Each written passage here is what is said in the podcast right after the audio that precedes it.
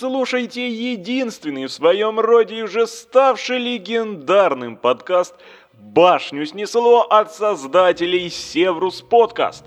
«Башню снесло» — это подкаст, где давний любитель бронетехники и фанат истории рассказывает о необычных, интересных, малоизвестных, экспериментальных и культовых танках периода двух мировых войн у микрофона.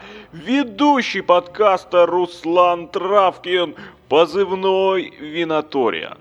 В этот раз мы поговорим о прототипе, про отце первого серийного британского танка. Конечно же, этот танк также был создан британскими инженерами Уильямом Триттоном и Уолтером Уилсоном. Встречайте, герой нашего сегодняшнего выпуска – опытный британский тяжелый танк, получивший сразу несколько имен. И машина Вилсона, и королевская сороконожка, и большой Вилли. Но весь мир знает его под именем Мать. Ну что же, по машинам мы начинаем.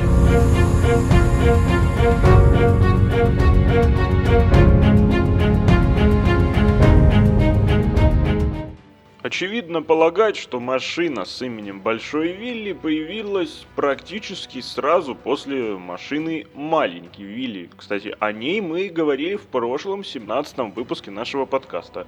А для тех, кто не помнит, напомню, что к осени 1915 года созданный на заводе в Линкольншире опытный образец вот этого как раз танка маленький Вилли уже не мог выполнить те нормативы, которые от него требовало командование. В частности, они просили покорить склон в 27 градусов, просили пересечь ров в 2,5 метра шириной и просили преодолеть препятствие высотой в 1 метр и 30 сантиметров. Но маленький Вилли этого сделать не смог, поэтому нужно было что-то менять.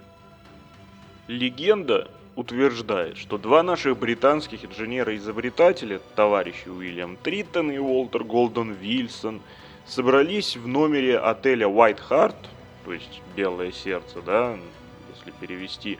Он находился в славном городе Линкольн и стали думать, что делать. Результатом их мозгового штурма стала идея сделать машину, у которой форма обвода гусениц, то есть, проще говоря, это рисунок гусениц, будет иметь форму почти идеального параллелограмма или, проще сказать, ромба. И кроме того, чтобы увеличить высоту зацепа, а значит и высоту, которую может преодолеть машина, ребята решили верхнюю ветвь гусеницы поднять над корпусом, а направляющее колесо переместить вперед. Кстати, сохранились воспоминания известного нам того самого по прошлым британским машинам полковника Суинтона, в которых он, кстати, считал эту идею довольно неуклюжей. Однако это был единственный на тот момент вариант, при котором танк мог преодолевать достаточно высокие преграды и вот как раз широкие рвы. Но идея, кстати, британских этих инженеров на этом не закончилась, то есть ни, ни одними гусеницами едины. Они планировали корпусу вот этого будущего танка добавить специальные бронированные рамы, на которых вот эти гусеничные обводы бы и монтировались. И, конечно, такому танку не хватало поворотной башни, вот этой на 360, так как у маленького Вилли, как у линкольнской машины, но инженеры посчитали, что такая конструкция слишком сильно подняла бы центр тяжести, ну, потому что башня же тяжелая. Поэтому в итоге было решено поставить орудие, как любят британцы, где? Правильно, в бортовых спансонах. Считается, что спансоны это вообще-то чисто морской вид установки орудий, и там, на флоте, на корабликах, подобное решение как бы позволяет увеличить угол обстрела. То есть ты ставишь не в башне, да, а ты ставишь его сбоку корпуса, по сути. И насколько там, ну, почти развернутый угол, почти 180 градусов может стрелять. Ну, кстати, и танкам, оказывается, подобный метод зашел. Там, конечно, далеко не 180 градусов, от силы градусов 30, да, по горизонтали, но Что есть, то есть. И то неплохо. Ну и после того, как идея будущего танка уже официально оформилась, 24 сентября 1915 года британское командование решило ее принять и начать разработку. И помимо этого Триттону и Вильсону было поручено создать машину весом, кстати, не более 22 тонн. И удивительно быстро, ну прямо совсем, ребята, мощные, уже 29 сентября за неделю, по сути, был показан деревянный макет машины. То есть это тебе надо нарисовать, это надо деревяшки сделать. За неделю пацаны, конечно, молодцы. И значит, вот, 29 сентября 1915 года уже деревянный макет машины, ведь в натуральную величину. Кстати, задумайтесь, это нормально так. А уже в ноябре, то есть через два месяца, да, потому что сентябрь, октябрь, ноябрь, завод тот самый Уильям Фостер и компания – который делал маленький Вилли, начал делать новую машину, вернее опытный образец. И называется эта опытная машина Большой Вилли, да, как, как ни странно, по аналогии с маленьким Вилли. И первые испытания нового танка прошли уже 14 января нового 1916 года на том самом поле испытательном рядом с заводом Фостера в Линкольне. И, в принципе, там же, мы помним, испытывали и маленького Вилли, и линкольнскую машину. И, кстати, любопытно, что военные специально построили особую полосу, там, со всеми препятствиями, преградами, рвами, проволоками. Чисто для вот этого вот образца опытного машины, только бы вот он там все это провел, но из-за строжайшей секретности – Испытание пришлось перенести и не куда-нибудь, а на частную площадку для гольфа лорда Солсбери. Ну, тот был не против, сказали, что у него было какое-то там разрешение, и все всем понравилось. Затем 26 января опытный образец нового танка тайно доставили по железной дороге с Линкольнского завода на испытание в Хатвильский парк недалеко от Лондона. Испытания прошли 2 февраля того же года. История, кстати, сохранила рассказ о том, как водитель машины Чарльз Мейган, который, очевидно, управлял этим большим Вилли, вообще просто без проблем, как там написано, играючи разрушал все проволочные заграждения, все преграды ломал, проходил все, что можно. Людям просто нравилось все ну, понятно, что это не обычная публика, это в основном военные, всем военным до единого прямо зашло, все говорят, ух, мощь британского танкостроения. И только лорд Китченер остался недоволен. Он говорит, ну, ребята, ну я же вижу, что эта машина слишком быстро станет мишенью для вражеской артиллерии в условиях реального боя. Ну и казалось бы, такой важный человек говорит твоему проекту твердо и нет, вопреки пусть даже всем остальным. И пора прекращать разработку, да, человек не одобрил. Но если бы не его величество, король Георг V, который потребовал провести частный показ, то есть он для себя попросил, чтобы ему показали, как этот большой Вилли проходит те же самые препятствия. И увидев это действие, он был просто потрясен и приказал начать массовое производство данного агрегата. Любопытно также, что мы знаем, что слова танк-то еще не было, а людям надо было как-то машину назвать. Инженеры хотели назвать ее как-то коротко и завуалированно, чтобы такие типы машин как-то обозначать. И многим она показалась похожей на длинную цистерну или бак, ну это известная история. Поэтому сначала хотели назвать ее водовозом, но кому-то это показалось слишком смешно и глупо. Потом хотели назвать резервуар или цистерн или чан. И в итоге выбрали последнее, что произносится как танк, да, по-нашему. Чан это танк по-английски. Поэтому танк стал как раз танком. А из-за того, что Большой Вилли считали и видели прародителем массовых серийных танков, по крайней мере британских танков, то ему присвоили еще одно имя мать. Ну, как бы мать героини. Да? И стоит отметить, что кстати, вот это вот очень интересно, что словом танк в основном, даже сейчас, называют танки только в России, а большая часть Европы называет танки на немецкий манер. То есть это производные от немецкого слова «панзер». Ну, то есть немецкое влияние, да, ну это все, конечно, очень интересно. А мы перейдем к конструкции машины. Вообще, весь Большой Вилли состоял из пяти частей, то есть корпус, две рамы, как раз для гусениц, и два спансона, да, с вооружением. И сам корпус, по сути, если раму убрать, выглядел как обычная коробка, вот как раз как корпус своего предшественника маленького Вилли. И некоторые историки даже сравнивали вот этот корпус с машинным отделением боевого корабля, потому что там такой же деревянный пол. Представь себе деревянный пол у танка. Ну, конечно, немного странно. В любом случае, таким был корпус, и высота этого корпуса была более-менее неплохой, 2 метра, то есть даже пригибаться не надо было, как на некоторых танках. Однако в ширину корпус был достаточно узким, потому что большую его часть занимали двигатели трансмиссия. Если говорить по тому, как все было расположено, то впереди размещалась рубка с двумя сиденьями. Это было отделение управления. Там сидел командир и водитель.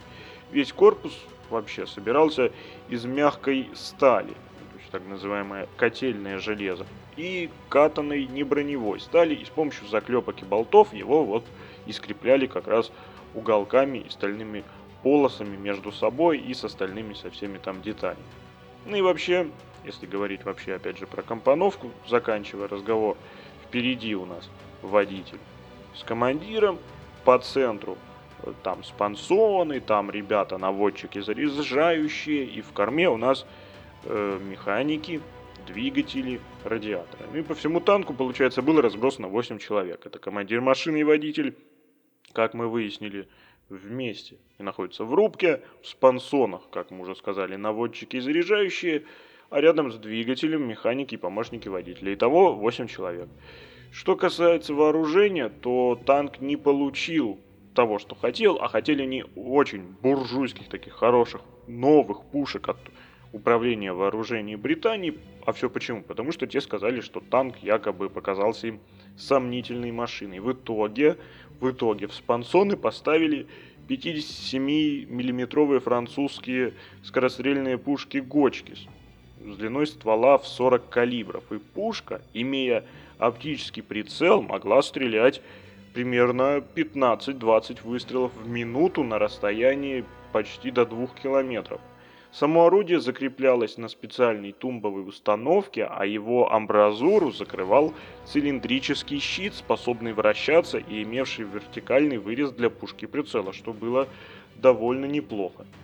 Что касается двигателя и коробки передач, то там все как у маленького Вилли, потому что и то, и другое, и двигатель, и коробка передач полностью взяты у любимого британскими инженерами трактора Фостер Даймлер – Напомню, это был шестицилиндровый бесклапанный двигатель жидкостного охлаждения на 105 лошадиных сил. Выхлопные трубы на большом вилле выходили на крышу, но были без глушителей, зато, кстати, с эжекторами, то есть было довольно комфортно. К сожалению, э, вертикальный выхлоп демаскировал так, ну потому что дым сверху, да, ну как костер по сути, и мог даже поджечь брезенты на крыше, брезенты, напоминаю, укладывались на крышу для того, чтобы скатывались гранаты. А радиатор и вентилятор в корме корпуса через трубу под крышей, то есть там все серьезно, соединялись с системой охлаждения двигателя. А бензин подавался в двигатель самотеком, от чего при сильном наклоне машины, ну, в основном при преодолении рвов там, и других преград, приходилось возобновлять подачу топлива только вручную. Ну и это делали чаще всего при помощи бутылки. Наконец, шасси танка состояло из 26, то есть это довольно много, мы говорили там что-то про 14, про 8, 26 сдвоенных опорных катков малого диаметра на каждом борту. Направляющее колесо стояло впереди на специальных салазках и механизмом натяжения гусениц было наделено, что позволяло нормально, красиво полевых условиях, в условиях боя, гусениц поправлять.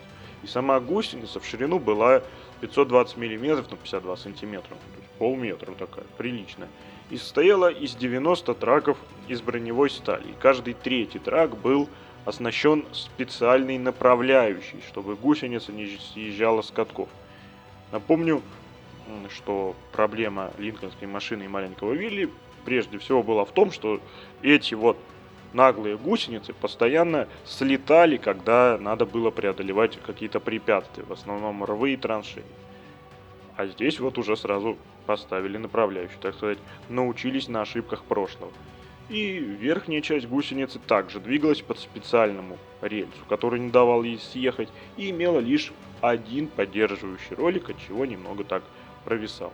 И что касается Большого Вилли в целом, то стоит сказать, что эта машина действительно произвела революцию раннего танкостроения. В частности, благодаря форме шасси, способного успешно преодолевать довольно высокие на тот момент преграды. И остается лишь порадоваться за нашего любимого Уильяма Тритона, который экспериментировал, создавал, придумывал, воплощал в жизни самые амбициозные проекты новых танков. Вообще самых разных форм конструкций весов, вооружения и т.д. И в конце концов создал то, что вскоре назовут прототипом первого в мире серийного танка Марк-1 опытный образец под названием «Мать» или «Большой Вилли».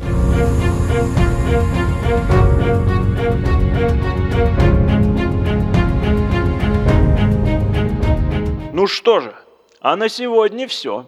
Хотите узнать про бронетехнику двух мировых войн еще больше?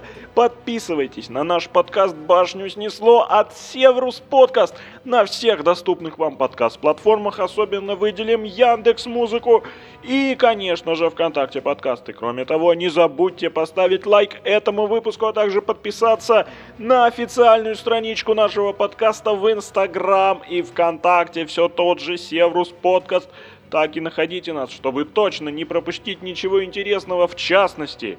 Там вам будут доступны эксклюзивные чертежи и фотографии танков и их создателей, принявших участие в наших выпусках. Наконец, если вам очень нравится то, что мы делаем, то опять же, в группе ВКонтакте через специальный виджет вы можете поддержать наш подкаст материально.